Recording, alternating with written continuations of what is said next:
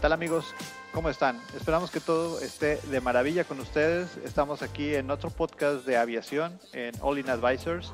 Hoy estamos muy contentos porque nos acompaña un experto investigador de accidentes. Viene desde la hermana República de Argentina, es Augusto de Santis. ¿Cómo estás, Augusto? Hola, Cristian, buenas tardes. Bueno, buenas tardes a todos los que, los que están escuchando y gracias por la, por la invitación para charlar. Un gusto. Muchas gracias, Augusto. Bueno, pues eh, como ha, habido bastantes comentarios en, nuestros grupos en Instagram y en nuestros diferentes Facebook, comentarios en, los... Hoy queremos saber más de accidentes, pues bueno, fuimos a, encontrar un advisor que, que, tenga ese feeling, esa, esa sensación, esa, esa dosis de realidad de qué son los accidentes de aviación o lo que la gente conoce como avionazos, ¿verdad? Entonces, Augusto tiene mucha experiencia en ese tema, él ha participado en diferentes, en diferentes investigaciones investigaciones y de hecho por ahí Augusto, corrígeme si estoy mal, pero hasta sales en Nat ¿verdad? Sí, en, dos documentales de Nat correcto. Sí. De los de catástrofes aéreas. Así es. Infinitamente agradecidos de que estés acompañando en esta, en esta transmisión. Eh, nos gustaría, ¿nos podrías platicar un poco de ti, de dónde eres, qué estudiaste y, y, dónde nace tu amor o tu, tu, interés por este tema de la investigación de accidentes?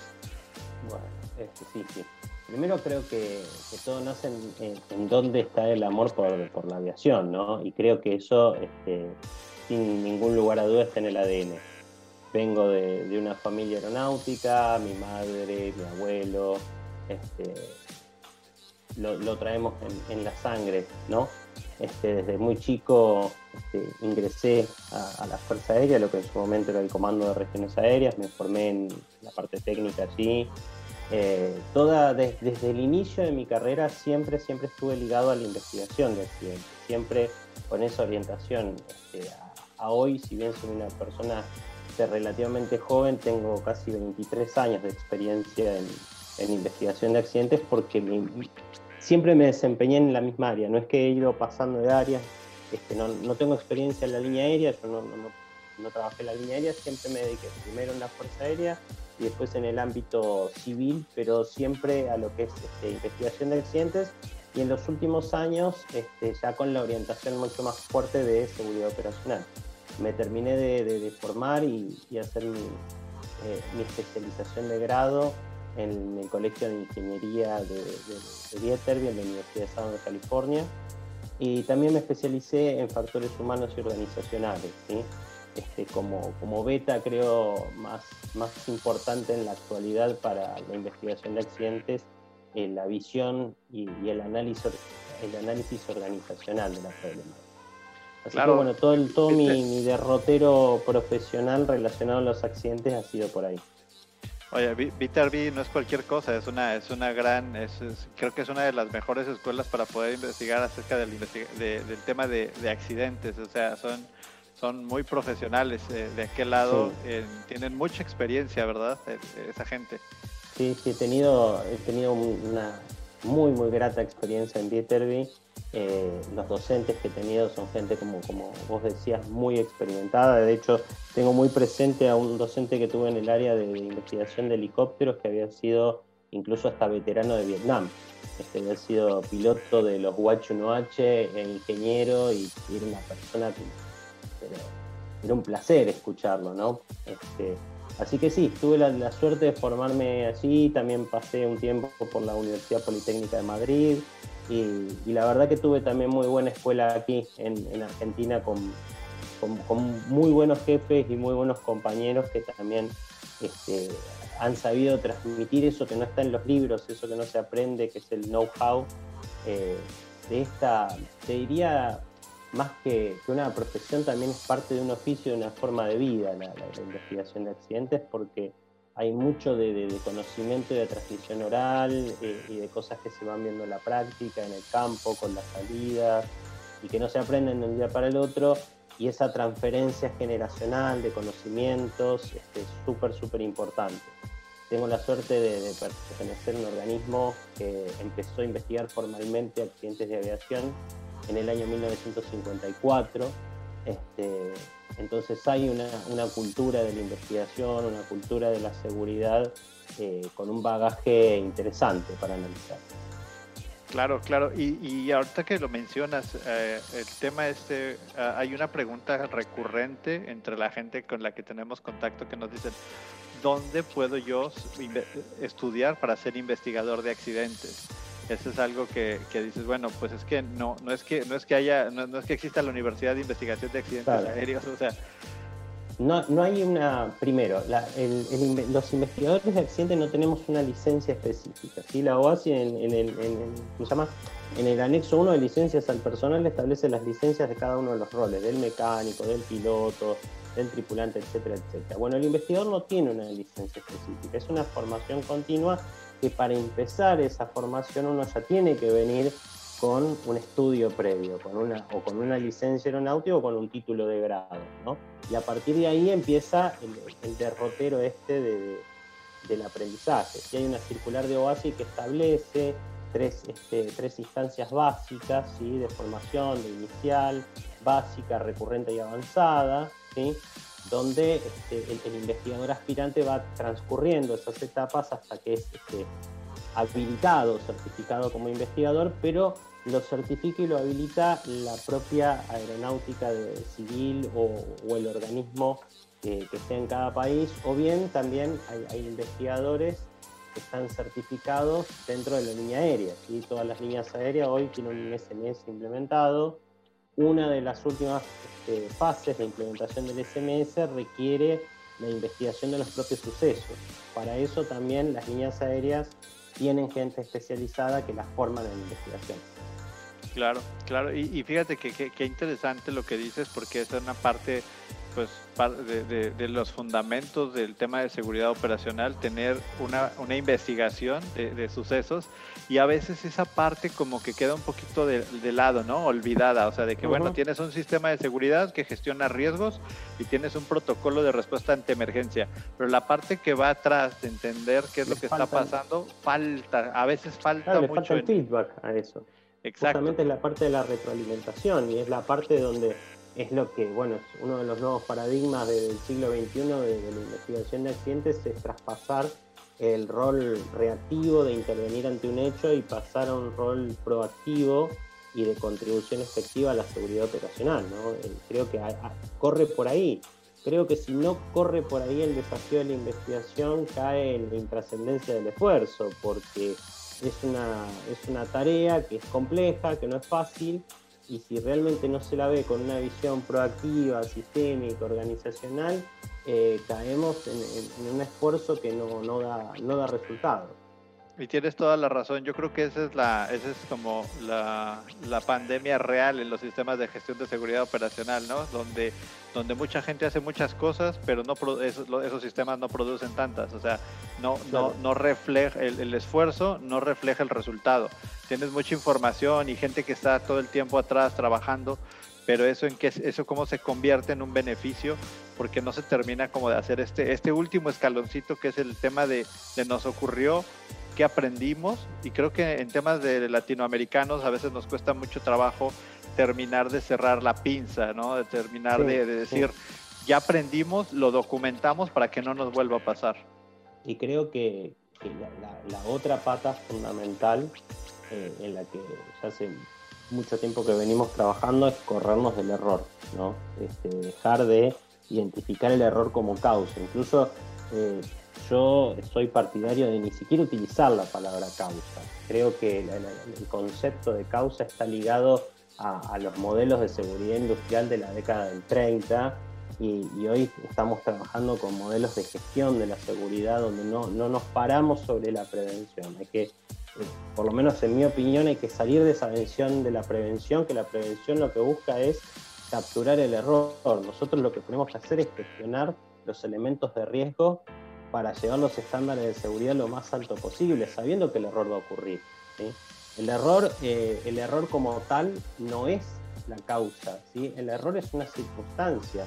Si se llega a un error, a una falla, a una omisión es porque hay, hay un sistema que está fallando, hay un contexto operacional que no es el adecuado, hay defensas de seguridad que no están o no están implementadas o están implementadas inadecuadamente o hace falta rediseñarlas. ¿no? Creo que esa es la otra pata y el otro desafío importante que este, tiene que encarar la investigación de accidente como disciplina hermanada a la gestión de la seguridad. Creo que hoy, eh, si bien tenemos un anexo 13 y un anexo 19 a nivel internacional, que son los que regulan las dos actividades, eh, yo creo que en un futuro a mediano plazo vamos a tener un solo anexo, un solo documento que, intervenga y sea una parte y otra parte, pero que sean sinérgicas.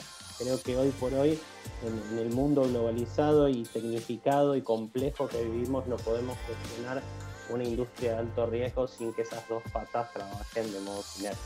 Y, no solamente de alto riesgo, también, y fíjate que, ahí viene una parte que, me gusta mucho, eh, me gustaría platicar contigo, eh, el tema del nivel de regulación que tiene la, industria aeronáutica. O sea, tenemos una industria altamente regulada, por ahí hay un statement que dice que la, industria de la aviación es la más regulada después de la energía nuclear, o sea, es de ese tamaño. Eh, no sé dónde está ese documento que lo, que, que, lo, que lo respalda, pero eso es como un, un, un, boca en boca, ¿no? Todos, toda la gente que trabajamos en esto sabemos eso. Entonces, al estar en una industria altamente regulada, la potencialidad de, un error pues se magnifica porque tienes tantas cosas que pueden salir mal por, por, tanta regulación que necesitas establecer esa parte de controles y como dices ahorita, o sea, de identificar constantemente ese, ese, ese error y, terminar de bajarlo con una investigación. Bueno, este error ocurrió y viene la parte de investigación, porque mucha gente creo que nos quedamos con la idea de que, bueno, un investigador de accidentes investiga un evento, un evento catastrófico de, de, de, una, de, un, de un impacto de avión contra la Tierra, ¿no? Pero yo creo que el investigador de accidentes no va, no, no es el o sea, no es el único trabajo que tiene, o sea, tiene la parte de, la metodología atrás, como dijiste ahorita, del anexo 13. El anexo 13 te dice, te da toda una metodología y recomendaciones, documentos de prácticas recomendadas para que vayas y, y generes estos métodos a través, como dijiste, de las de las aviaciones civiles de cada país, pero el investigador de accidentes creo que va más allá. ¿Tú cómo, cómo, cómo crees que, por ejemplo, ¿Cómo, ¿Cómo hace un investigador de accidentes en, en, una, en una línea aérea para, para generar valor? Para, para, ¿O qué, le, qué es lo que le recomiendas a ese investigador de accidentes? Esa gente que está detrás del análisis de los eventos, ¿qué, qué, le, qué le, recomiendas? O sea, ¿qué, ¿qué, debería hacer? ¿Cómo debería reforzar sus competencias? A ver, eh, tiene, varias, tiene varias partes la respuesta. Primero creo que eh, la disciplina de investigación tiene que estar ordenada como cualquier disciplina científica, eh, de modo estructurado, cronológico y secuencial. Entonces, lo primero que hay que tener claro para investigar, más allá del, aspecto normativo, ¿no? Me corro un segundo de lo que dice el anexo 13 y demás, porque el anexo 13 es una norma regulatoria a nivel internacional, ¿sí? pero no es una metodología de investigación, es una norma.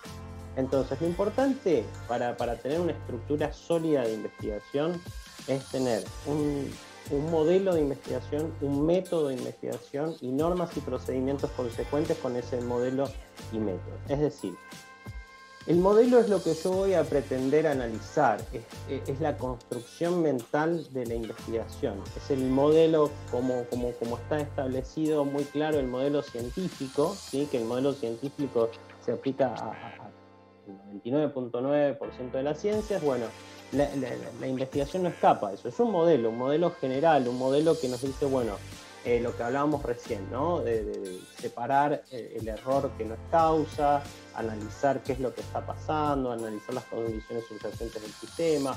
Eh, lo que está representado por ahí que comúnmente se ve como el modelo de Rison, ¿no? El de los pesitos con, con las defensas, que es un modelo netamente este, epidemiológico. Eh, ese es, lo conceptual, ¿no? Lo que estamos buscando en lo conceptual. Después de eso viene el método, el método en que voy a aplicar el concepto. ¿sí? La construcción de un método propio es como la construcción de un SMS. Cada, cada quien debe construir su propio método en base a su modelo. Y después sí, que todo eso coincida con normas y procedimientos preestablecidos, sean procedimientos normas internacionales o sean protocolos que yo mismo implemento para mi organización. Creo que ese, ese camino de, pensamiento y estructura de trabajo es transversal y aplicable tanto al, que lo, al que lleva adelante la disciplina en la línea aérea como el que lo hace, como en mi caso, en, para el Estado, ¿cierto? esa, esa estructura de trabajo nos, nos permite, por ejemplo, como se dice vulgarmente, medir con la misma vara a todos los casos, no, no, no estar sujetos a, al, al criterio propio de cada analista, sino tener una estructura de pensamiento y una estructura de trabajo que me lleve por un mismo camino independientemente del resultado del que arribe. Eso creo que, esa estructura general es fundamental. Y, lo segundo, e insisto con eso, creo que eh, salir del viejo concepto de Prevac. En 1984 la OASI emitió el último, el último manual de, de Prevac que si bien, como te decía, fue en, el 84, creo que todavía hay conceptos que están instalados, ¿no? El concepto, por ejemplo, de eh, si yo cumplo toda la norma, me aseguro no, no tener accidentes, como que esa norma fuese absolutamente perfecta. Y la norma está escrita por hombres y los hombres nos equivocamos. ¿sí? Si nosotros partimos de la base que todas las normas y procedimientos son perfectos y su aplicación dar resultados 100% eficientes, bueno, creo que estamos partiendo de, una falacia. ¿sí? Creo que empezar a, replantearnos esas cosas es, un paso importante en, el análisis de la seguridad. No, definitivamente, o sea, estamos partiendo eh, de, de, a lo mejor de términos que ya tienen, o sea, que están consolidados y que a veces eso se vuelve más bien como dogmas de fe, que no necesariamente son actuales y... Absolutamente tienen, tienen, tuvieron su, tuvieron su momento, pero también hay algo que, que, vemos, y lo acabas de decir, son cosas que, que, a lo mejor no se han terminado de actualizar a, los tiempos modernos. O sea, que, que, en 1980 eran perfectos y actualmente, actualmente pues no, no, no terminan de ser, eh, eh, vamos a decirlo, vigentes para la aviación en la que estamos eh, eh, nosotros, ¿no? No acompañan, no acompañan la evolución. De hecho, hay, hay un montón de, documentos nuevos, de bibliografía, autores que, que, han trabajado largo y extenso sobre la seguridad en industrias de alto riesgo y demás, que, que merece la pena leerlo, ¿no? Autores como Becker, como Pirro, la verdad que, es interesante leerlo, porque son gente que viene por ahí de, la rama de, de la sociología eh, o de la psicología, pero traen, traen conceptos que, realmente son superadores y son súper aplicables y nos hacen repensar y ver las cosas con otros ojos. Eh, no, a ver, con otros ojos no con el hecho de ser crítico al anterior, ¿no? Porque creo que como todo en la vida es una constante evolución pero sí, sí estar en este tren de la evolución constante, ¿no? Creo que eso, es importante. Es que, es que esa parte que acabas de decir es el tema, o sea, estar nutriendo los modelos, o sea, para, y, la pregunta es, bueno, ¿qué, qué, deberíamos, la ¿cuál es la recomendación para una persona encargada de la investigación de accidentes hoy? Yo creo que la respuesta a, a grosso modo es nutrir el, nutrir el dogma, o sea, no te quedes con lo que decía el documento de 1984 de OASI, sino que, bueno, a ver, ¿qué está haciendo la industria? Porque hay, hay otras industrias que, bien o mal, se mueven más rápido que la industria de la aviación. Entonces, ¿cómo, cómo esas buenas prácticas se están llevando en otros lados y cómo las puedes, las, las puedes sumar a tu, a tu proceso de investigación, a tu proceso que, de generación de valor? Porque si nosotros nos quedamos con lo que se hacía en el 84, pues a lo mejor ya, ya estamos, no estamos muy tarde, sino que estamos tardísimos, o sea, necesitamos seguir bueno, como, como te decía, si bien hay mucha reglamentación, mismo el anexo 19 y demás, eh, creo que conceptualmente hay que salir de ahí, ¿no? No, no, no tiene que ser enunciativo la aplicación de la nueva normativa los nuevos conceptos, sino este, traspasarlo enunciativo y llevarlo a la práctica, porque muchas veces, a ver, me pasa de, leer determinadas cuestiones, determinados informes o textos y demás, donde eh, se utilizan eufemismos para hablar de, las causas y el error humano como causa, eh, y, se piensa que utilizando un eufemismo o, acomodándolo con otras palabras, estamos haciendo gestión de seguridad y realmente no, creo que va, va por otra cuestión, ¿no? Entonces creo que no solamente eh, en lo enunciativo, en decir, sí, estoy trabajando con la última versión de los documentos y todo, sino que es, internamente, ¿no? Internamente estar convencido de hacia dónde tenemos que ir.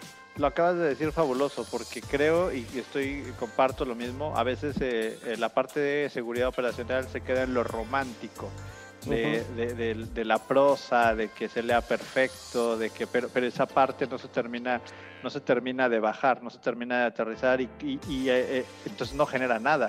O sea, solamente, ¿sabes solamente este, un poema más, ¿no? O sea, es, es, la Iliada y la Odisea. O sea, oye, se, se, escucha padrísimo, pero, pero pues no se puede aterrizar, eso no es real, los dioses no existen, las buenas cosas, o sea, es como como, como eh, desconectado de una realidad. Entonces yo creo que así eh, en, las palabras que nos acabas de compartir, el investigador de accidentes tiene que salir, el tiene, que, tiene que levantar la cabeza y, bueno, en, este sentido...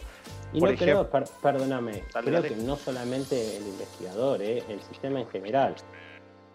El sistema en general, porque venimos de una cultura punitiva de una cultura que, le gusta la, sanción, que le gusta todo ese tipo de cosas. Y yo creo que la culpa es enemiga de la construcción de seguridad, ¿eh? estoy, pero estoy absolutamente seguro. Cuanto más culpa, menos gestión. Cuanto más sanción, menos gestión. Me encanta porque en Latinoamérica tenemos mucho eso, o sea, desde, desde pequeños nacemos con el miedo al regaño, del miedo al manazo, a, acá le decimos la chancla, ¿verdad? claro, sí, sí. O sea, Que, que, que, te, que, te, ganes unos, unos, unos chanclazos por, por haber sido honesto. A veces la honestidad no se, no se, no se complementa o no se, no, se, no se refuerza positivamente, sino que se refuerza negativamente con, oye, eh, una preocupación de seguridad, en lugar de, de, tratar de, entenderla, eh, queremos tratar de saber quién fue y por qué lo hizo y quién es, y culpar. Y, y, esa parte, yo creo que lo, lo, dices muy bien. Eh, no vamos a tener una no vamos a tener un, un, un sistema positivo a menos que cambiemos el, sistema de, castigo, ¿no? Si deja de haber castigo en automático, pues generamos beneficio. Sí, sí, absolutamente, absolutamente. Oye, y, en este sentido, en este sentido quería quería preguntar, hacerte otra pregunta, o sea, tú, tú cuando cuando un bueno, no sé en Argentina cómo funciona la investigación de accidentes. O sea, en Argentina está la Agencia de Aviación Civil, no sé cómo se llama. Te, lo hago brevemente porque hace poco que cambió. Eh, siempre fue una llamada GIAC antes, eh, a partir de, este año es Junta de Seguridad en el Transporte porque crecimos y ahora es un organismo de investigación multimodal. Este, como la NTSB en los Estados Unidos, que tiene su parte de, naval y fluvial, su parte de ferroviaria y su parte de investigación vial, y bueno, nosotros como, como parte aeronáutica, ¿no? Eh, nosotros somos un organismo que es descentralizado en el ámbito del, Ministerio de Transporte de la Nación, pero estamos separados de, lo que es la aeronáutica civil, que aquí en Argentina se llama ANAC en, distintos países se llama DGAC, Aeronáutica Civil, pero en definitiva es lo mismo. Aquí en Argentina, como en Brasil, se llama ANAC y nosotros estamos por fuera de esa estructura, que una decisión que se tomó allá por el 2013 eh, de dejar este organismo, este organismo de investigación por fuera de acuerdo a las recomendaciones de OASI, que dice que creo que con muy buen tino que este, la misma autoridad no puede ser quien investiga, porque el que investiga también investiga la autoridad, ¿no es cierto? Entonces no puede ser arte y parte en lo mismo. Bueno, en ese aspecto, eh, en nuestro país creo que, se ha dado un salto cualitativo interesante al lograr esa independencia en la investigación. Son, son la, verdad que son la minoría de los casos. Eh, NTCB en los Estados Unidos, ATSB en Australia, Transport Canadá, eh, son los menos por ahí que tenemos independencia en las autoridades, en el resto, este, vea, bueno, vea Francia también. Este, en general creo, si no me equivoco, en Latinoamérica creo que somos uno de los únicos. Este, sí, creo, que, sí. Acá también está es juez y parte. Eh, está dentro de la misma. La investigación de accidentes, acá en México está eh, investigación de accidentes aéreos, está dentro de, la propia agencia de aviación civil, entonces sí, eh, creo que esa pudiera la OASI catalogarlo como fines perversos, ¿no? O sea, tú mismo te vas a tapar lo que te está pasando. Sí, sí, bueno, ese es un poco lo, el fundamento de lo que dice la OASI de por qué deben estar por separado. Claro. No, y creo que hace, hace la distinción. Y bueno, y en esta oficina que, que tienen en Argentina, eh, ¿cómo, lo hacen? O sea, en esta oficina es un grupo de expertos, esos expertos me imagino que vienen en, temas de aviación, son expertos que vienen de diferentes, diferentes backgrounds o cómo, cómo son. Sí, Te lo comento brevemente, hay una dirección nacional en este momento que tiene dos direcciones internas, hay un director nacional y después somos dos directores más. Yo estoy a cargo, mi área es el área de investigación dura, digamos, estoy a cargo de todos los grupos de investigadores de todas las investigaciones y después hay otra área de desarrollos de seguridad, estudios de seguridad, seguimientos y demás cuestiones. Eh, es un grupo, no, no, no somos tantos, somos de 23, 22 aires, después hay otra oficina en Córdoba, en el centro del país, eh, en, en, el norte, en otra oficina hay otra persona más, un investigador, en Rosario, otro importante en Argentina hay otro, en Bariloche, y trabajamos eh, de modo grupal, ¿sí? no trabajamos en investigaciones de una sola persona, sino que trabajamos mínimamente al, al campo, en un accidente promedio, un incidente promedio se desplazan dos personas y después forman parte de otro grupo de investigadores más grandes donde se, trabaja con las distintas especialidades, ¿sí? porque este, este equipo de investigadores que tenemos, eh, tenemos gente que eh, ha sido piloto de línea aérea, técnicos, ingenieros, hay médicos, hay gente especializada en factores humanos, incluso este, trabaja conmigo este, una doctora en antropología que hace las veces de, de asesora en lo que es metodología de investigación. Eh, tenemos un grupo eh, interesante, ¿no? Son veintipico de investigadores de campo, más todo el resto del equipo de especialistas en cada una de las áreas, en helicóptero, en operaciones, en metodología. Yo me encargo más que nada de, lo duro, más técnico, por mi especialidad, pero, pero es un trabajo este, absolutamente en equipo todo el tiempo. Este, desde el momento que ocurre el accidente hasta que se termina la investigación, siempre es un trabajo interdisciplinario. Oye, ¿y cómo funciona? A ver, ¿cómo, cómo se despliega? Por ejemplo, vamos a, vamos a decir que eh, acaba de ocurrir algún, no sé, algún accidente confirmado. Digo, no estamos en una fase de, de, alerta ni de inserfa, estamos en accidente confirmado, sabemos que ocurrió.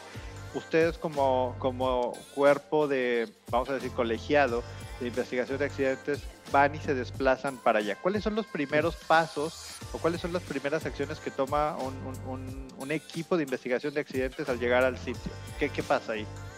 Eh, primero, primero hay que estar preparado para que ocurra lo que no tiene que ocurrir, ¿no? Entonces, lo primero que uno tiene que tener coordinada es la logística.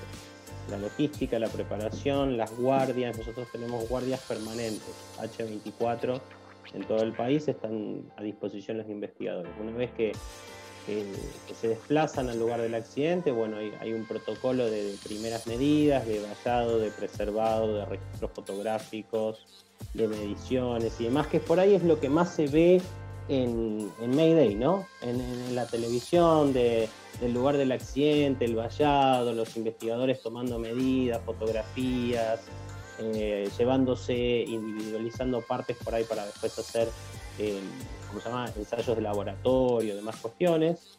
Ya te digo, es como lo más visible, ¿no? Después hay una fase también eh, de campo, que es la fase de entrevistas, que es súper importante, entrevistarnos con, con, todo aquel que haya tenido relación con el suceso, y después esa fase de entrevista continúa, ¿no?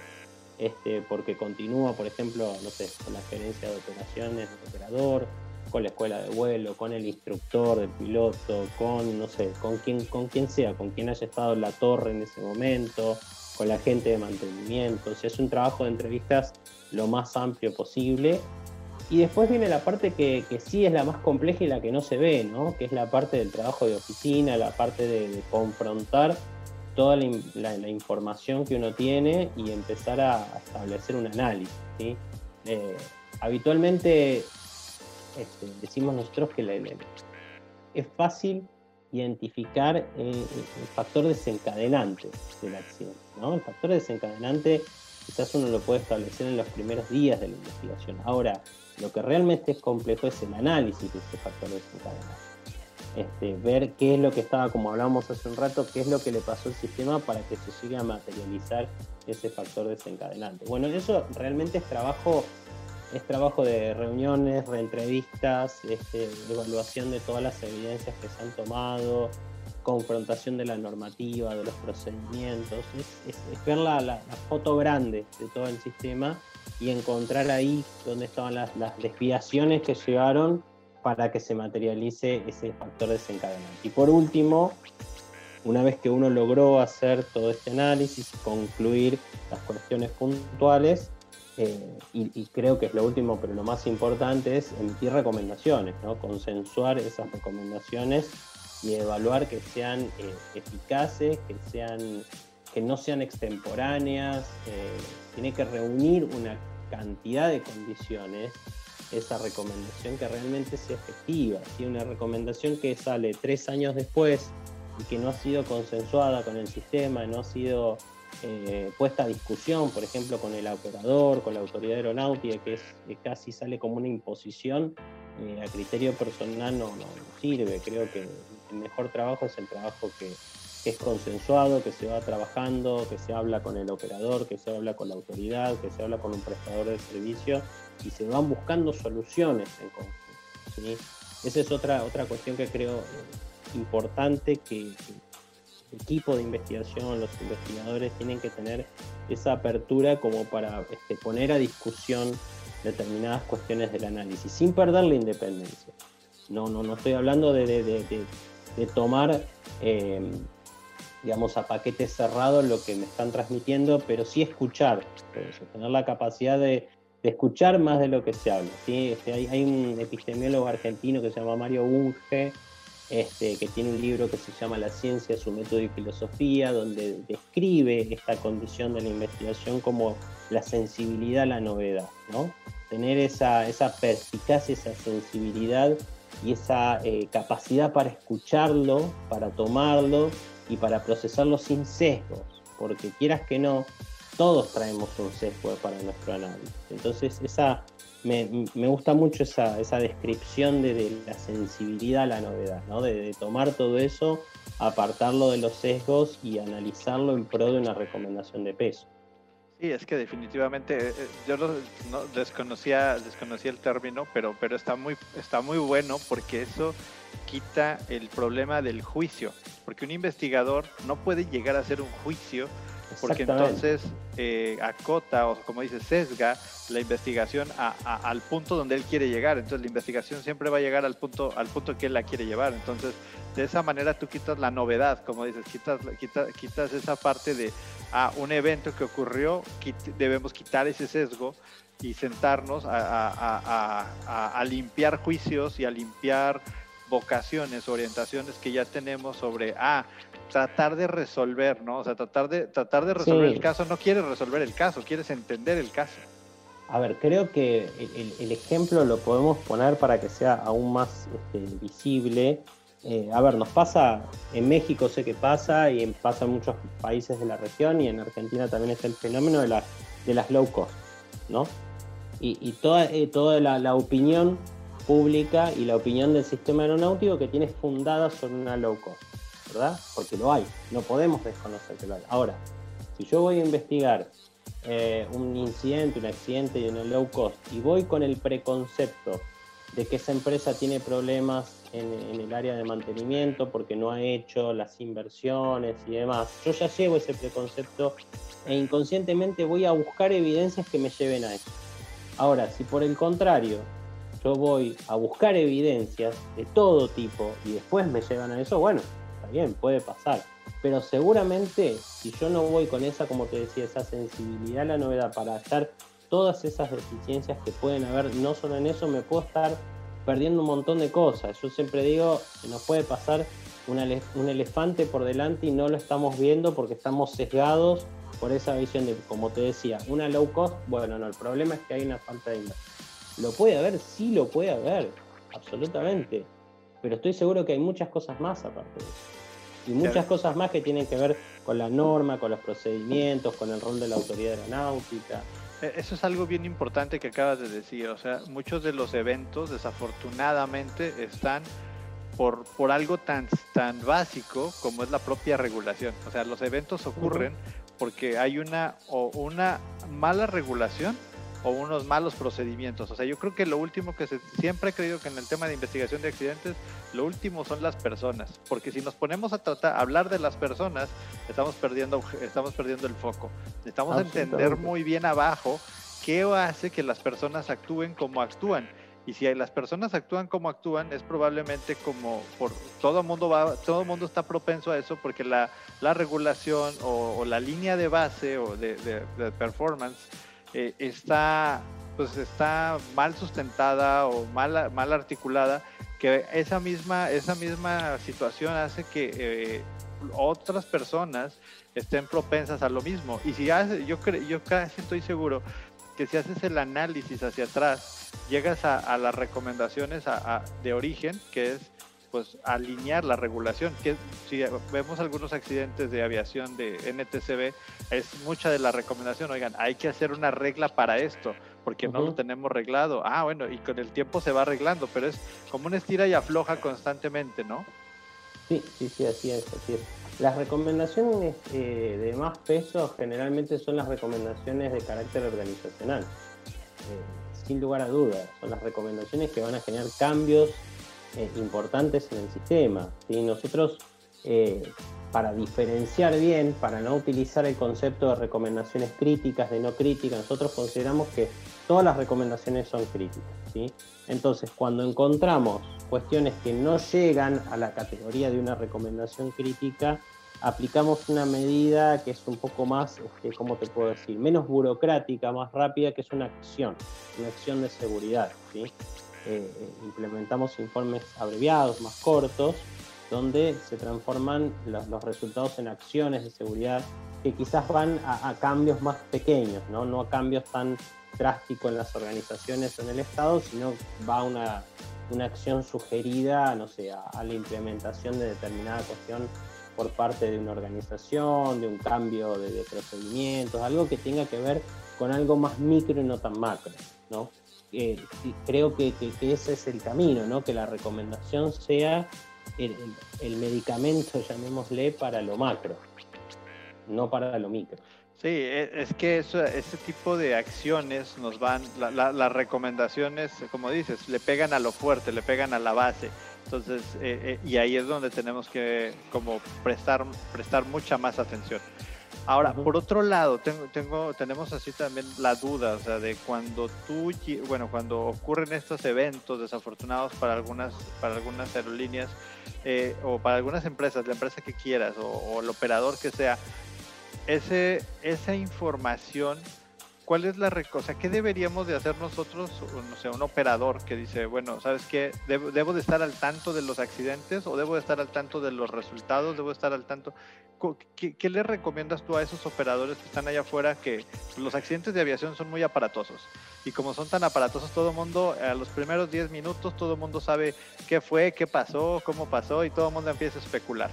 Entonces, ¿qué le recomiendas tú a ese operador que está allá afuera y que está viendo que ocurren accidentes y que a lo mejor esos accidentes pues no los no los termina como de interiorizar en su operación? O sea, tú, creo como que investigador... Que, creo que lo primero que hay, que hay que saber es que nos va a pasar. Ningún operador, ninguna empresa, ninguna línea aérea, escuela de vuelo, taller, prestador, nadie, absolutamente nadie puede decir a mí no me va a pasar. Creo que ese es el punto cero. Eh, el, segundo paso es estar preparado para que me pase. Y después de eso, saber que como me va a pasar y tengo que estar preparado, voy a arbitrar los medios para que me pase del modo más, entre comillas, suave posible. Que la consecuencia sea la menor. O sea, de saber que voy a tener un accidente, arbitrar todos los medios para que eso sea un incidente. Y si puedo, que llegue a la categoría solamente de una dificultad en servicio. Establecer todas las medidas y todas las defensas tendientes a mantener un estándar de seguridad apropiado para la operación. Porque como te decía, partimos de la base que trabajamos en una industria de alto riesgo, que somos una gran cantidad de personas trabajando en un mismo, en un mismo objetivo que es un vuelo. ¿sí? Y en ese vuelo confluyen una cantidad de especialidades y de personas y de, subsistemas que es realmente complejo. ningún, ninguno de esos subsistemas, ninguno de esos escalones es más importante. Eh, creo que la historia de la aviación se construyó mucho, por lo menos en lo que es su imagen o su, marketing, a través de, los comandantes, de su, digamos, este, como decimos en Argentina, la parte, ¿no? este, ese aspecto impoluto y todo. Y detrás de ellos no se ve lo que está sosteniendo ese vuelo. Y tan importante es esa tripulación de vuelo que está sentada arriba del avión, como todo el resto de personas que han trabajado en ello, desde que el, que despachó el vuelo, el que preparó su meteorología, el que mantiene, el que este, planifica en la línea aérea, el que está sentado en la torre de vuelo, todos los que somos parte del sistema tenemos que entender que estamos metidos en un sistema de gestión de la seguridad. Los sistemas de gestión tienen que ser integrales. Creo que si un operador puede confluir en que eh, le da una importancia similar a todos los miembros de su organización y considera que ese sistema de gestión de seguridad es dinámico, que no es que hice un SMS, lo copié, lo pegué, lo dejé ahí en mi biblioteca y ya está. Eh, creo que esos son los dos puntos de partida que, si bien no te van a asegurar que no tengas accidentes, pero sí te van a asegurar que al momento que a vos te pase algo, la consecuencia sea la menos, la menos trágica, la menos mala, y que estés preparado para gestionar.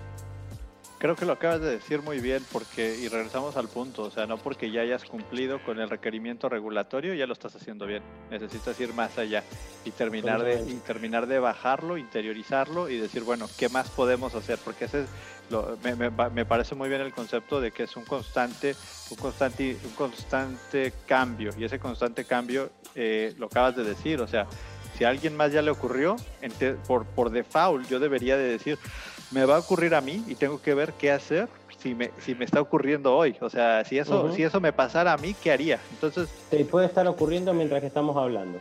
Exacto. estamos teniendo esta charla y puede estar ocurriendo.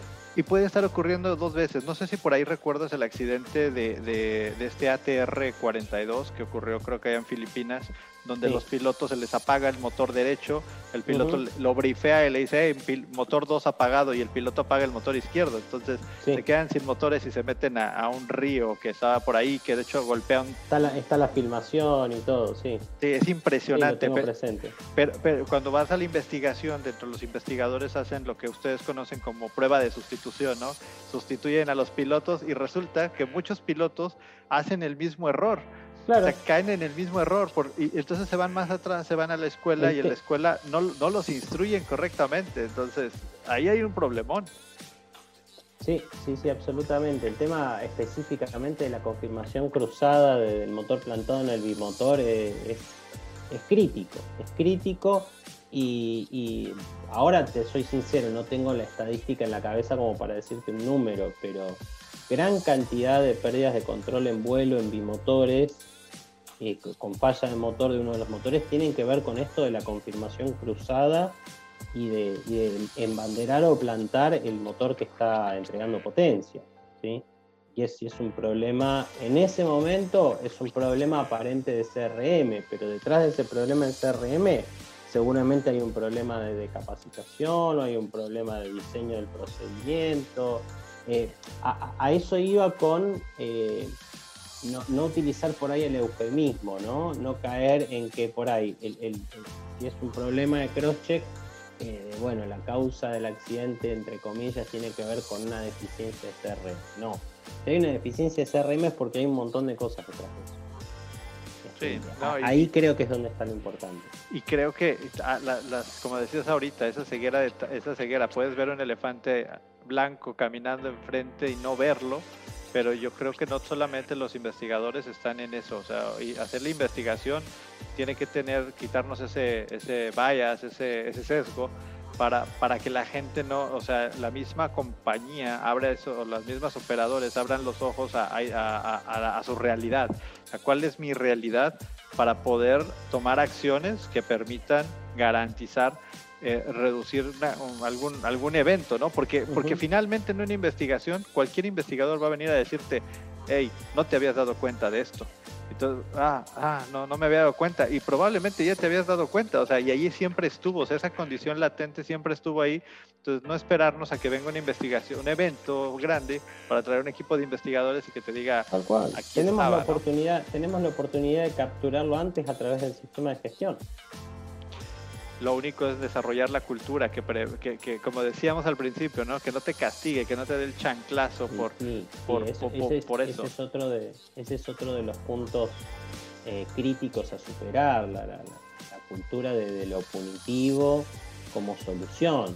Insisto con el tema de, la culpa es enemiga de la construcción de seguridad. Eh, yo estoy absolutamente convencido de eso y lo, lo súper defiendo porque encontrar culpables no, no, te va a ayudar a nada. Entiendo que eh, hay, hay, sistema, hay un sistema judicial que existe en México, en Argentina, en España, en, no sé, en todos los países del mundo. Y que ante un suceso también hay una intervención judicial. Y que la justicia va a buscar culpables, responsables, va a generar un resarcimiento económico por los daños, etcétera, etcétera. Y está bien que así suceda, porque el concepto de justicia tiene que existir. Ahora, son cosas que caminan por carriles independientes. Una cosa es la misión, la función de la justicia en cuanto a resarcir por el daño causado, y otra cosa es nuestra labor, que es la construcción de la seguridad y, generar cada vez más un estándar apropiado para las operaciones. Y no hay que por ahí confundir estas dos tareas. Que ninguna, insisto, ninguna es más importante que la otra, porque son objetivos distintos. Y los dos objetivos son, este, eh, son digamos, importantes. Eh, si nos ponemos frente a un familiar que ha perdido un ser querido en un accidente, y, le preguntas qué, qué, es lo que pretende, seguramente que lo primero que te va a contestar es que se haga justicia. Lo primero que te va a decir es que se haga justicia por su ser querido, pero porque está lógicamente inmerso en el dolor de la pérdida y es absolutamente comprensible y entendible. ¿sí? como hay que atender el dolor de esa pérdida y la justicia por esa familia o por esa persona, etcétera, etcétera, el sistema aeronáutico tiene que seguir trabajando para que eso no vuelva a ocurrir o si ocurre, no ocurre con esas consecuencias. ¿sí? Pero tienen que ser carriles por separado, no tienen que ser el mismo carril. Sí, es que, como dices, son esfuerzos, son esfuerzos con la misma magnitud, uno para tratar de entender qué pasó y otro para, para pues si hay, si hay un tema de, no, no, de castigo, pero sí, es un tema de hacer justicia. Y eso, y eso pues es, un, es, un, es, una, es una parte angular de, de, la seguridad. La justicia debe de estar ahí para, para, para, poder procurar la seguridad. O sea, si no, no hay, no hay seguridad. Seguro, seguro. La justicia es parte del Estado, es parte de todas nuestras democracias, es parte de nuestro sistema. No, no, no existe una, una sociedad sin justicia, ¿no? Claro. Este, no, podemos desconocer su importancia y, su rol en esto, pero insisto en que nosotros estamos en otra función y en otra tarea distinta.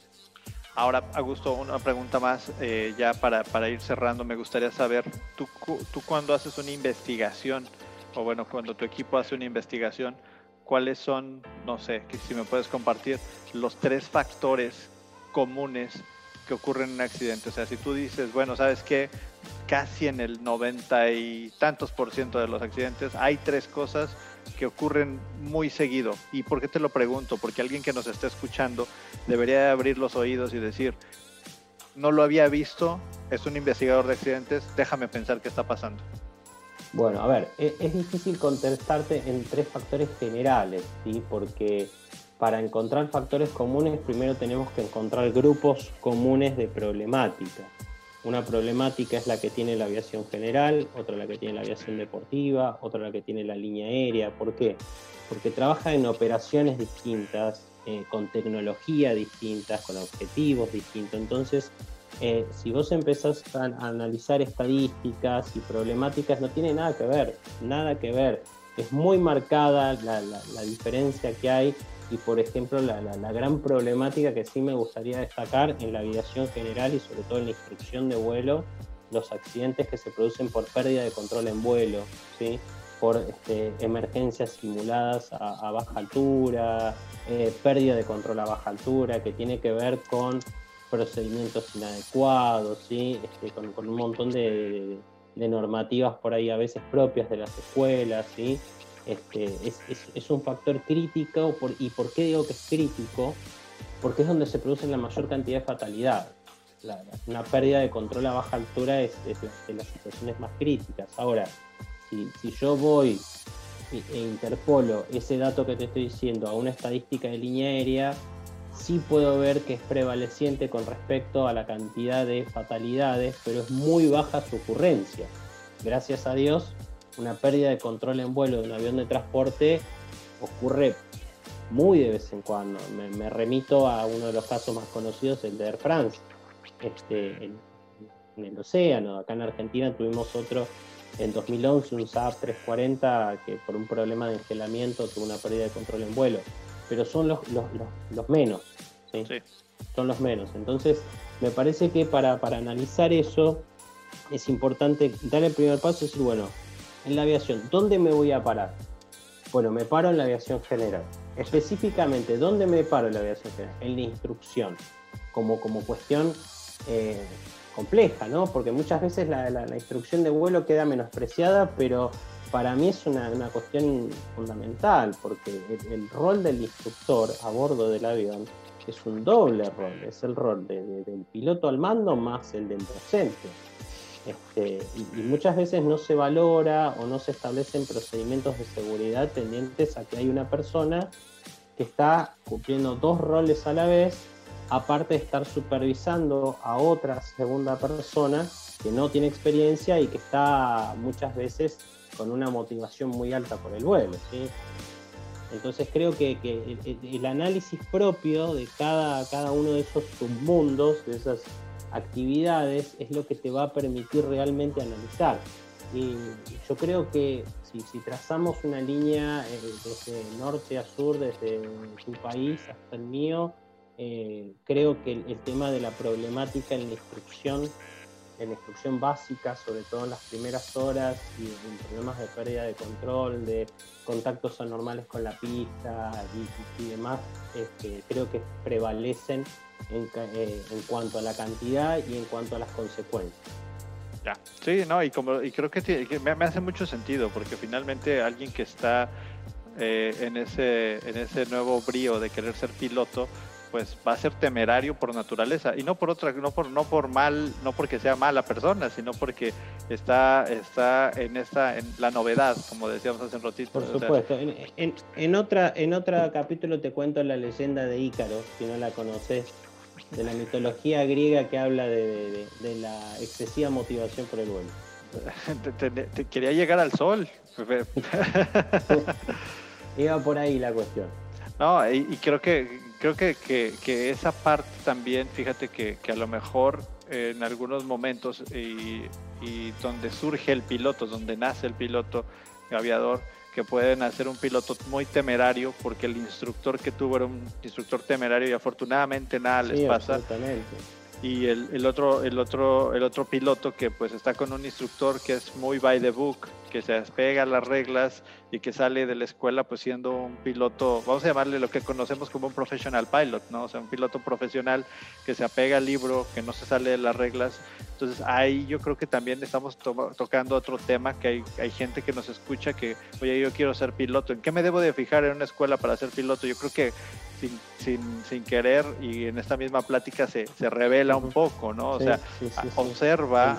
lo que se llama eh, en, en, seguridad el sesgo del instructor, ¿no? La impronta del instructor, lo, lo, lo que genera, lo que marca ese, ese instructor en, los alumnos. aparte de, mi actividad como, como investigador de accidentes, también soy, soy docente, soy escritor en, el rol de docente, eh, aparte de ser formador de investigadores y trabajar en seguridad, también este, soy docente en una escuela de vuelo grande aquí en Argentina eh, y doy la parte de seguridad operacional este, a los chicos que están haciendo la, licencia de piloto comercial y aspiran a llegar a la línea aérea. Y bueno, trabajamos mucho desde, desde sus primeras horas, desde sus primeras armas, como decimos, en, fomentar esto, ¿no? En fomentarles, este, como, como vos decías, el, el by the book, pero el by the book con criterio, ¿no? Y de, y de llenarlo de otros conceptos propedéuticos que les sirvan a, la hora de tomar decisiones, a la hora de evaluar riesgos y demás. El, cargarle la, la mochila al que recién empieza con estos conceptos, le allana el camino en tanto y en cuanto a que no se va a tener que encontrar, que lo va a tener que aprender cuando entre a la línea aérea, sino que mínimamente el día que acceda a la línea aérea ya va a tener estos conceptos y lo que va a hacer va a profesionalizarlos aún más. Creo que el, otro desafío es meter, incluir eh, con mucha fuerza los conceptos de, seguridad en todas las carreras aeronáuticas, en todas, eh, absolutamente todas. Y, de nuevo, no como algo enunciativo, sino como algo real, desde que va a ser piloto, el que va a ser técnico mecánico, ingeniero, controlador, despachador, eh, la, especialidad que elija, la especialidad que elija, pero creo que es fundamental. Es que es fundamental, o sea, creo que en este momento de, la formación de los profesionales de los siguientes 20 años, la parte de la seguridad operacional debe estar grabada en el ADN de, todos, los, de todos los profesionales que están saliendo y no solamente eh, la parte de seguridad, sino la parte también de, la, de, la, de la autorresponsabilidad, o sea, de, que tú estás asumiendo un rol con un nivel de responsabilidad donde tú, a propósito o sin querer, impactas positiva o negativamente en que todo el círculo se termine de cerrar. Entonces ahí eh, las escuelas tienen este, esta, no, no, es una difícil tarea, pero esta, este, esta encomienda importante para para que puedan terminar de, cerrar ese círculo que hablábamos ahorita, ese círculo virtuoso de, que no solamente estés, este, como el sistema, no solamente estés captando errores, no solamente estés preparado para la, emergencia, sino que puedas ir atrás y sentarte a ver qué es lo que está pasando, cuáles son los, los drivers que hacen que esas cosas ocurran y que quites esos sesgos para que también esas, esas escuelas, esos centros formativos puedan ir adelante y generar estos profesionistas del siguiente, de siguiente generación, donde la seguridad, decíamos, ya no va a estar temerosa de la chancla, ya no, ya no va a tener este, este gran problema de que, bueno, me van a castigar, ¿no? Sino es, es virtuoso y es, es, el, es el new normal, ¿no? Eso, es a lo que queremos que llegue todo esto. Absolutamente, sí, sí, sí, creo que es así. Ah, buenísimo, Augusto, buenísimo. Oye, Augusto, para, para cerrar, ¿qué te parece si nos compartes un poco de, tus redes sociales, eh, los libros? Me gustaría que nos hables un poquito, a lo mejor muy rápido. Te cuento, te cuento, te cuento brevemente. Eh, empecé hace unos ya 11 años ah, con el tema de los libros y arranqué escribiendo el, primer diccionario de inglés técnico aeronáutico, ¿no? que se llamó MTA. Eh, después perfeccioné mucho ese diccionario. Bueno, hoy por hoy ya he sacado la versión 2020 que está disponible en Amazon, el diccionario de inglés técnico aeronáutico, diccionario inglés aeronáutico en realidad.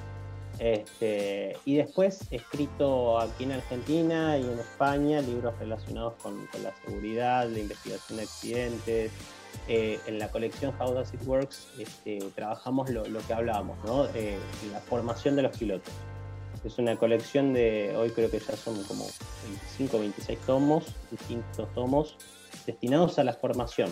Están todos escritos con la visión del piloto que recién empieza. No, no son libros para pilotos profesionales. O mejor dicho, sí, lo pueden leer y, siempre va a aportar. Pero están este, destinados específicamente a la formación. Entonces desde ahí atacamos desde los conceptos básicos de piloto privado hasta el acceso a la línea aérea, la seguridad operacional, CRM y demás. Y después, bueno, sí, libro, he escrito libros más específicos para España, este, para Editorial Paraninfo y para Editorial Garceta. Y ahora este, espero ya para marzo del próximo año estar lanzando el próximo libro que se va a llamar Mano a Mano, que es este, una recopilación de un siglo de accidentes de, aviación aquí en Argentina. Es toda nuestra historia de, de los accidentes de aviación, la historia de la seguridad operacional y un poco la historia rara que tenemos los argentinos y, esa forma rara de vivir y ese, ese invento raro llamado Argentina, ¿no? Este, esa cosa tan complicada de, entender para nosotros mismos, ¿no? Desde la visión de la aviación. Buenísimo. Eh, bueno, en cuanto a redes sociales, este, utilizo mucho LinkedIn, con, mi nombre me pueden encontrar, y si no, Instagram es mi, red social, digamos, de, de cabecera, y mi usuario es augusto.safety. Este, Ahí hago, hago mención de las publicaciones de los libros, las actualizaciones, pero no, no soy muy tuitero, tengo una cuenta de Twitter, pero no, no la uso, el Facebook tampoco. Eh, me he enganchado los últimos años con Instagram nomás y bueno, LinkedIn sí que es una red social súper importante. Sí, claro, para poder para, es, la, es, la red ahora para, para alcanzar a profesionales, definitivo. Oye, y nos platicabas al principio, has participado en algunas eh, investigaciones de, de Nat Geo, no sé cuáles son los accidentes que, te, tocó para, eh, para, buscarlos. El primero fue el, mi primer accidente, mi primer participación, porque en ese momento yo era investigador en formación, el accidente del APA en el 99, Whisky Romeo Zulu, que es muy conocido en, en todo el mundo. Hay una película. Sí, exacto. Bueno, fue en, ese de Nachio y después así como, como investigador y un poco a cargo de la, de la parte técnica de esa investigación del accidente del, Sol que te comentaba, el Saab 340 Lima Víctor Charleco Juliet, que fue el 11 de mayo del 2000, perdón, 18 de mayo del 2011. Este, creo que se llamaba, en, en me parece que lo pusieron Ice Descent, algo así, era el título porque era, era un accidente relacionado con, con engelamiento. No me acuerdo el título en inglés, el original. No, con la matrícula debe de aparecer en YouTube. Sí, sí, es Lima Víctor Charlie Juliet y el otro es Lima Víctor Whisky Romeo Zulu. Sí, de Whisky Romeo Zulu yo me acuerdo de haber visto la película, sí es todo un caso, sí, es, sí, sí, es un tema y la verdad es muy recomendable para, para todos los que amantes de, de la investigación de accidentes, es, un, es, un, es una película que está muy bien hecha y, y tiene todos los elementos tal cual como suceden en, un, este, en, la, línea, o sea, no es como una película de Hollywood, sino que acá es muy detallado. Yo me tomé la, licencia de, en este próximo libro que te comentaba, de dedicarle un, un capítulo al accidente del APA, pero no desde el accidente del APA, sino desde una historia por ahí no contada, que es la historia del dueño del APA, este, que era un extranjero, que se radicó en Checoslovaquia, una familia checoslovaca que se radicó acá en la Argentina. Bueno, después vino Lapa, el accidente que todos conocen, y después él terminó falleciendo en un accidente de aviación con el último avión que le quedaba a, la ex Lapa. Así que me, tomé este, el trabajo de, de, hacer toda esa historia y también de incorporar, justamente cerrar esa historia. Para nosotros fue también un hecho este, histórico, porque con el, accidente que falleció esta persona, el, dueño de esa compañía, eh, habilitamos a la primera mujer investigadora de accidentes de aviación aquí en Argentina. Así que todo, todo tiene una historia y un cierre.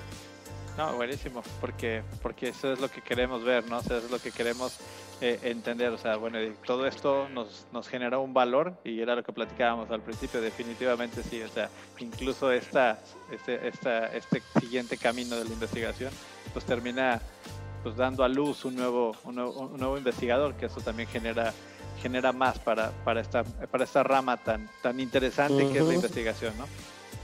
Muy bien, Augusto. Pues bueno, chicos, eh, creo que, creo que por, ahora vamos a dejarlo hasta aquí. Creo que Augusto tiene, tenemos, necesitamos eh, abrir otro espacio para, para terminar, porque creo que podemos sacar mucha más información. Y eh, pues, le recordamos. un gusto, Cristian. Gracias, no, muchas gracias, Augusto. Le recordamos a todos nuestras redes sociales en nuestra página en allinadvisors.com. Uh, Nos pueden encontrar también en Instagram, en Facebook, en en LinkedIn y básicamente en todas. Este podcast está en Spotify y pues cualquier cosa, eh, seguimos en contacto y pues manténganse seguros todos. Muchas gracias, Augusto. Muchas gracias, Cristian. Un saludo a todos. Bye. Estamos bien. Hasta luego.